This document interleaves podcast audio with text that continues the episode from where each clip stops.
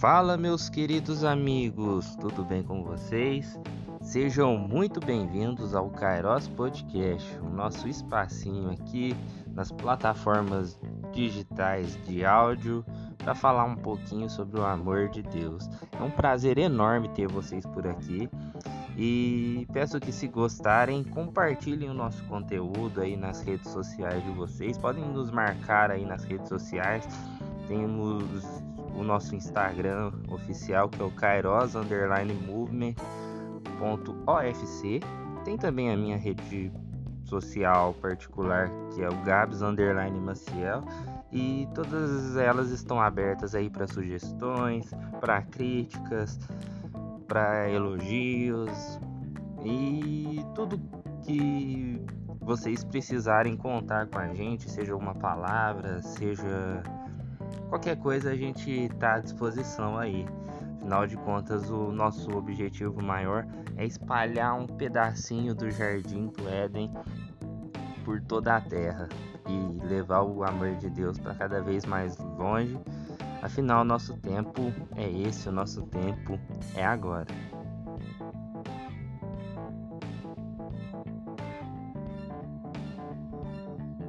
E hoje tem Kairos Cast para falar de um tema muito bacana. O episódio de hoje do Kairos Cast é Em Busca da Dracma Perdida. Vem com a gente, vem!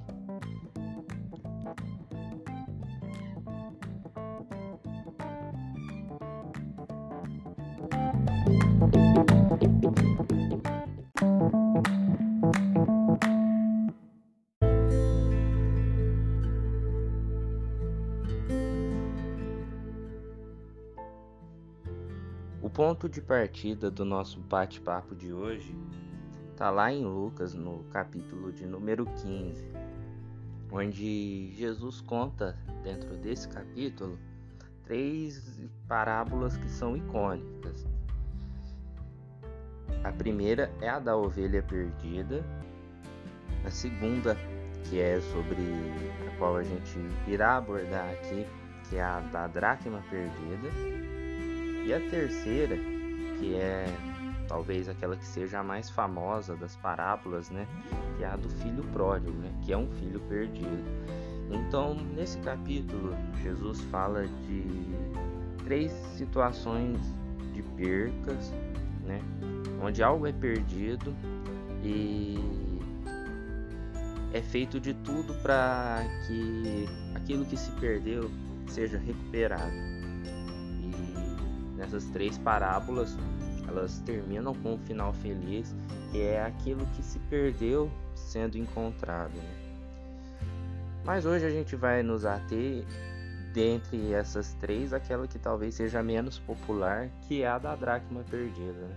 Acho que a parábola do filho pródigo é a mais popular de todas as parábolas. A parábola da ovelha perdida também é bastante citada, mas dentre elas, quem é menos citada ali é a da dracma perdida, mas tem um grande ensinamento para nos passar. Então, vamos lá ler em Lucas no capítulo de número 15, começando no versículo 8, onde Jesus diz: Ou qual é a mulher que possuindo dez dracmas Perdendo uma delas, não acende uma candeia e varre a casa e procura atentamente até encontrá-la. E quando a encontra, reúne as amigas e as vizinhas e diz: Alegrem-se comigo, pois encontrei a minha moeda perdida. Eu lhes digo que, da mesma forma que há alegria na presença dos anjos de Deus por um pecador que se arrepende. Bom, vamos começar a partir do conceito do que era uma dracma, né? A dracma era uma moeda de muito valor e aí é preciso ler alguns estudos teológicos, né, para entender o quanto se trata exatamente aquele valor. Mas aqui diz claramente que ele possuía 10 dracmas, né? É bem possível que o conceito, o contexto dessas 10 dracmas E olha que eu acho que eu acabei de errar, né? 10 dracmas. Se tivesse um corte, tinha que colocar, né? Se fosse vídeo no YouTube, quando aparece aquela dois preto e branco, a pessoa erra. Tá? Mas no podcast não tem. Enfim, né? 10 dracmas. Agora eu falei certo. Enfim, ela possuía 10 dracmas e ela perdeu uma. É bem possível que essas dracmas tenha sido um presente do dote de casamento que ela tinha, né? No conceito daquela época, né, dos casamentos, quando uma pessoa se casava, né, o noivo, a família do noivo pagava um dote para a família da noiva, que eram muitos tesouros, que era um valor em dinheiro, e aquele tesouro, de certa forma, passava a ser o tesouro que a mulher possuiria ali, as joias que ela teria por toda a sua vida. Enfim, aquilo era uma coisa dela, né? E essa mulher, né, possivelmente era uma mulher casada que tinha ganhado essas 10 dracmas a partir do seu dote de casamento. E ela, quando perdeu essa, essa dracma, né? Essa única dracma, ela tinha 9, ela tinha 10, né? E ficou com 9, mas ela não se contentou em ficar com as 9, né? A gente pensar, né? Um é maior do que 9, né? Então, aquela coisa de, de pô, pra que esquentar a cabeça, né? Perdi um, mas eu continuo tendo nove. Mas não, o que ela fez? Ela buscou incessantemente, né? Ela pegou a candeia, ela pegou a luz ali e começou a procurar aquela dracma né, por todo lugar. E a partir desse ponto ali é uma das primeiras observações que a gente pode tirar através disso é que diz muito bem ali, né? Começou a varrer, começou a procurar as dracmas. No, na capa desse nosso podcast eu coloquei uma ilustração né, de um artista plástico, o Tissot, né, que chama exatamente a, a dracma perdida né, nesse quadro. Mostra exatamente o retrato de uma mulher né, naquele período da história, como se estivesse varrendo uma casa, né, procurando por algo. E é exatamente o que ilustra essa situação. E uma vez que ela começou a procurar, ela encontrou muita sujeira ali. E encontrando tanta sujeira ali, ela tinha que limpar, né? E em meio àquela limpeza, né, que ela foi tirando as coisas do lugar, foi foi limpando ali, ela finalmente encontrou e aí, né, que a gente começa a traçar um paralelo com a nossa vida, né? A gente tem tesouros dentro de nós, né? dentro de si, cada um de nós tem um tesouro, tem algo muito precioso, tem algo muito valioso que carrega por dentro. São verdadeiras dracmas, né?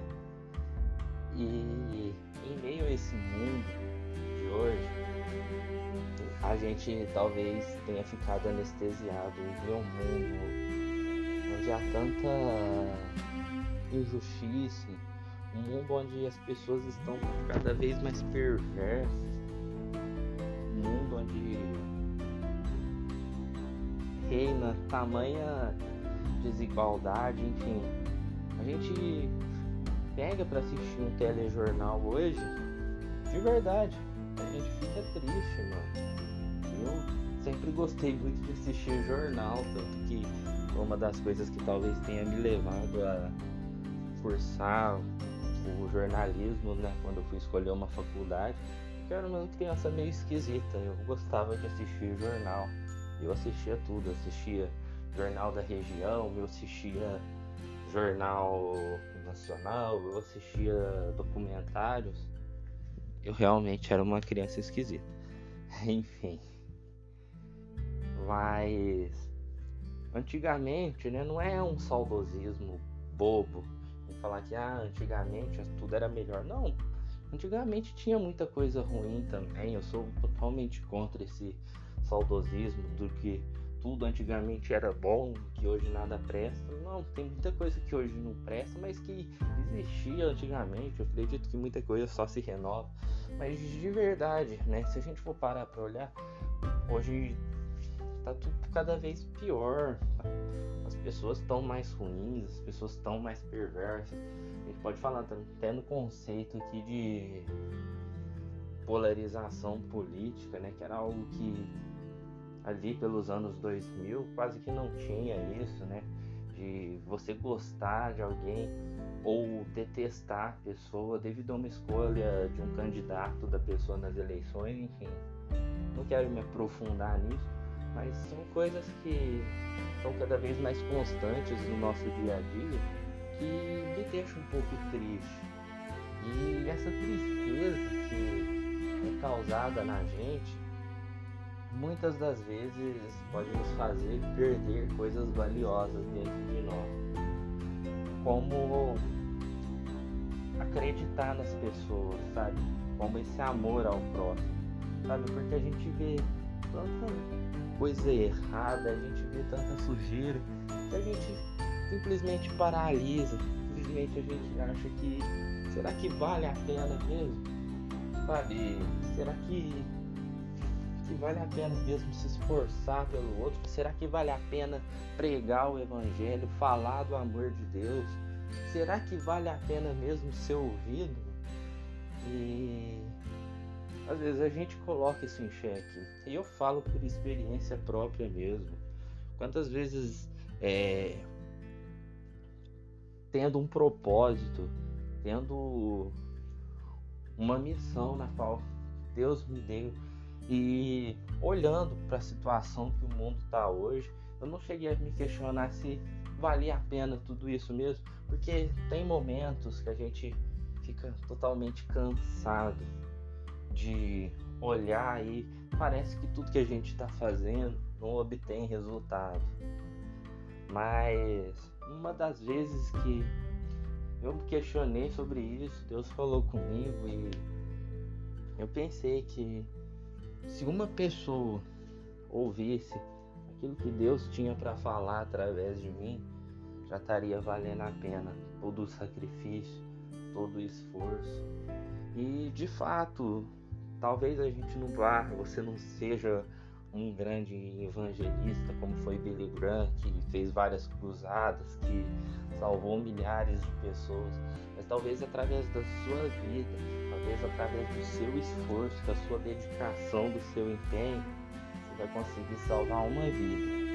E se você salvar uma vida, talvez essa vida que você estiver salvando, essa vida vai salvar milhões. Pensa que todo mundo sabe quem é Billy Graham, mas ninguém sabe quem foi o, o pregador no qual fez o apelo e Billy Graham aceitou a Jesus e se tornou um dos maiores pregadores da, do século passado, né? um dos grandes evangelistas contemporâneos. Ninguém sabe quem foi essa pessoa. Você tem que dar um Google, você tem que pesquisar um pouquinho para saber quem é e você vai até descobrir quem era. Mas certamente essa pessoa não salvou tantas vidas diretamente, né? Mas através da vida de Billy Graham, essa pessoa teve a sua honra, teve, é, foi honrada ali diante de Deus, né? Então, é, não se deixe não deixe com que toda essa escuridão venha fazer com que você perca essa, essas suas dracmas, né? Que é, que é essa riqueza que você tem dentro de você, que é esse amor ao próximo. Isso eu considero sim que o amor ao próximo, que a empatia, que a bondade seja uma dracma, seja um tesouro. Então não deixe que toda essa perversidade venha fazer com que você perca isso. E outro ponto para a gente falar aqui é que ela não achou imediatamente, né? Se foi necessário a luz, trazer a luz ali para aquele ambiente de escuridão, né? que é onde a gente falou que, que às vezes essa escuridão, essa, essa obscuridade nos toma e nos paralisa completamente. Se foi necessário trazer a luz, foi necessário também ela varrer, ela fazer a limpeza ali no local ali. E muitas das vezes, se a gente parar para observar, a gente vai ver que tem sujeira aqui, tem algo que não está bacana em nós.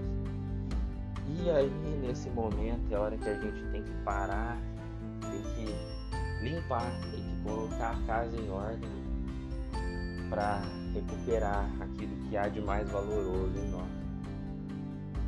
Sabe, é muito difícil você ser constante. Muito difícil você estar tá todo tempo queimando por Jesus. Sim, é difícil, cara, porque a gente tem uma vida para cuidar, a gente tem trabalho, a gente tem escola, né? Tem estudos, tem família, tem uma série de coisas para tratar. E é natural que vai ter dia que você vai estar tá queimando por Jesus e vai ter dia que você malemar vai fazer uma oração. Eu tento, sabe, todos os dias pelo menos fazer uma oração, me levantar e me deitar.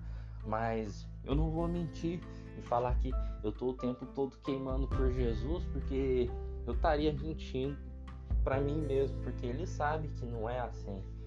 E quando a gente tá assim, quando a gente não tá constante, quando alguma coisa tá errada em nós que a gente não tá conseguindo queimar, é momento de parar e começar a colocar as coisas em ordem, sabe? É momento de, de ajeitar as coisas, de arrumar a casa, né? de colocar em ordem. Porque senão não, não vai prevalecer. A gente viu há cerca de três anos atrás o Museu Nacional lá na Quinta da Boa Vista, no Rio de Janeiro, pegou fogo, né? Ele foi completamente destruído, né? Pelas chamas do fogo. Um monumento de mais de 200 anos, que foi onde a família real, né? Quando Dom João VI veio para o Brasil e morou ali junto com a sua família. E quando Dom Pedro né, virou o imperador do Brasil ali, ele instituiu ali o seu palácio naquele local e, enfim, faz parte da história do Brasil aquele local. Porém, um monumento de quase 200 anos foi cada vez mais sucateado, né? Não recebia investimento público que merecia, né? Era o acervo ali do, do país, mas o governo federal ali e isso eu não estou falando de partido, não, né?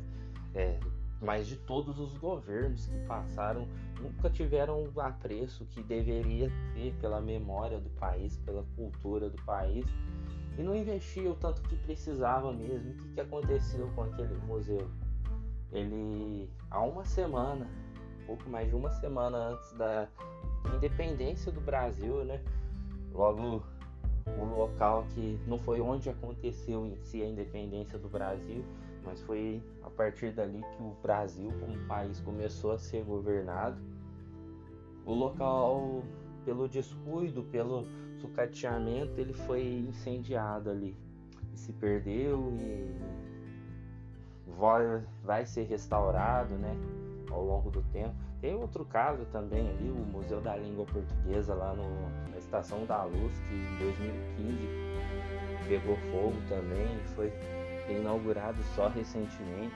Enfim, a galera até consegue fazer uma restauração depois para voltar para o lugar, mas a gente sabe que não é a mesma coisa, né? E em contrapartida, tem o Museu Paulista, que é um museu do Ipiranga, é um monumento também bastante antigo.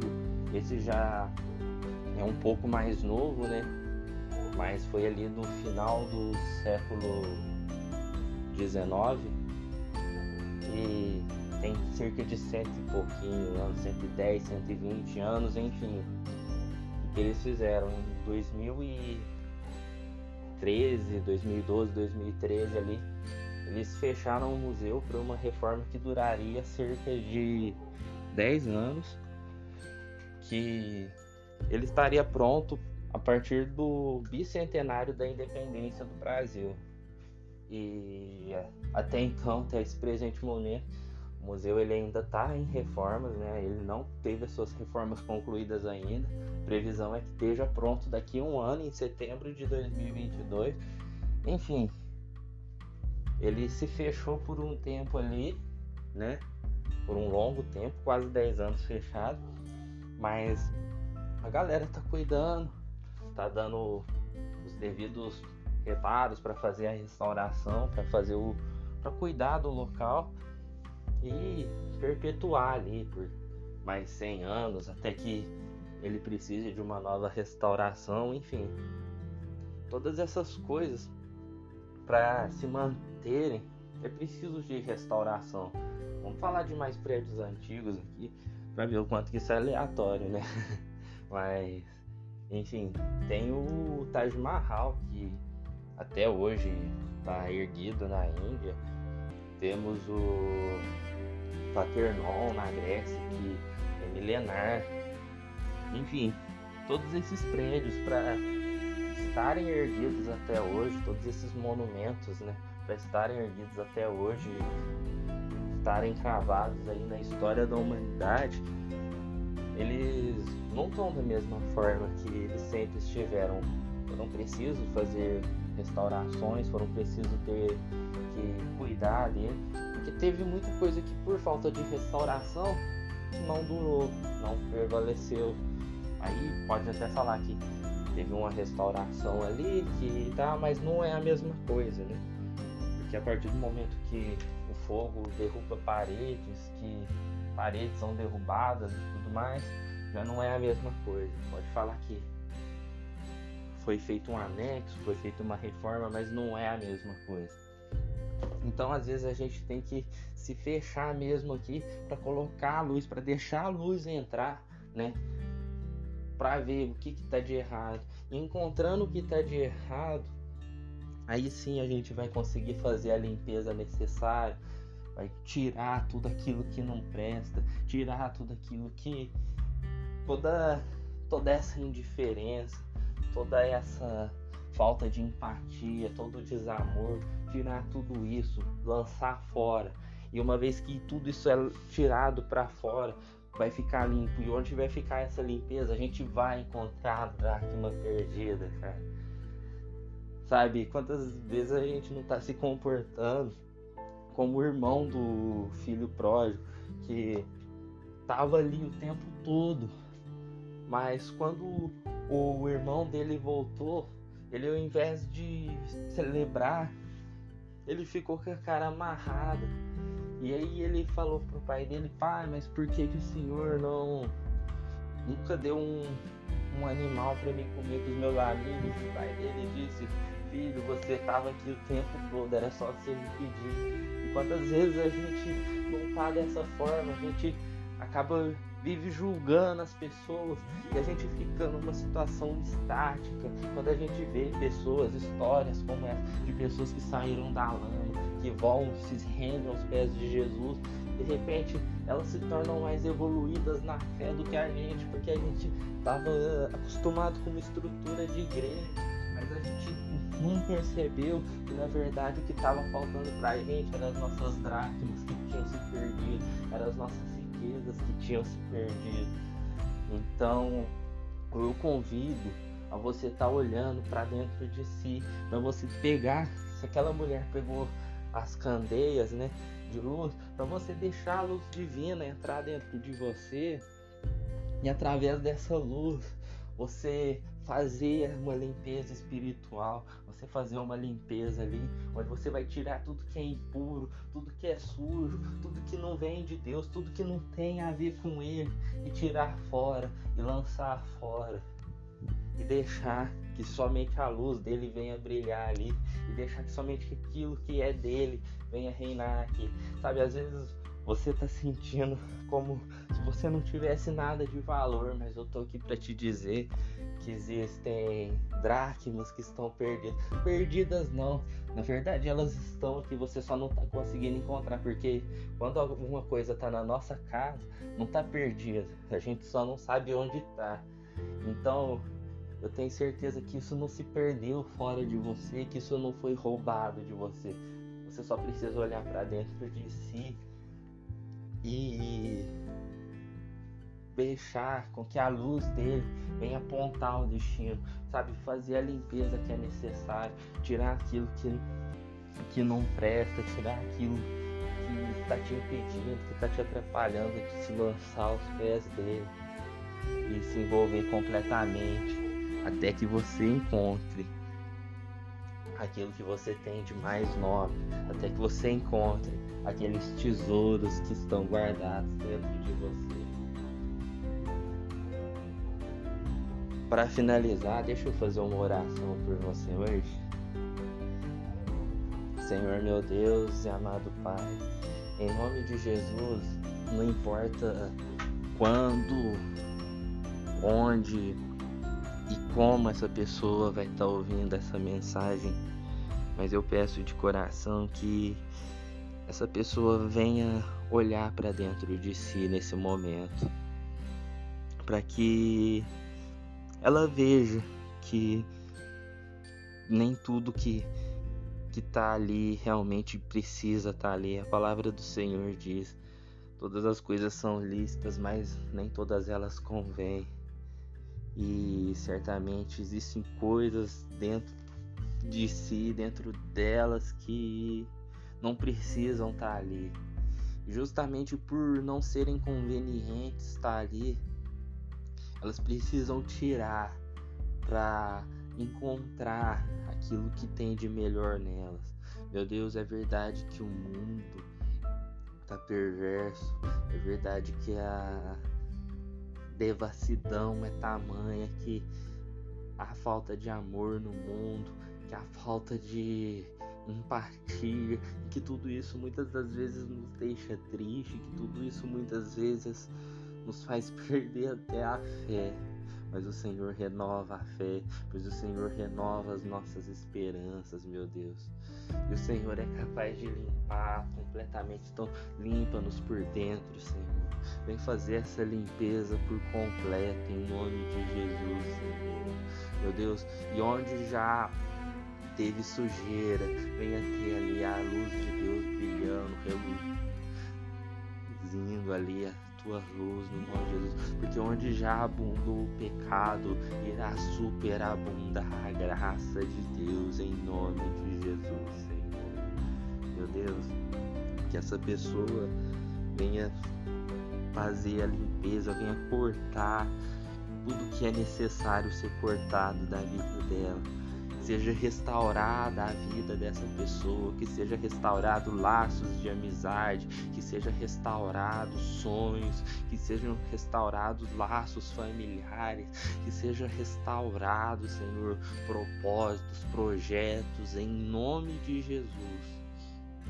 E essa pessoa venha ter todas as suas dracmas, todo o seu tesouro reunido ali em nome de Jesus.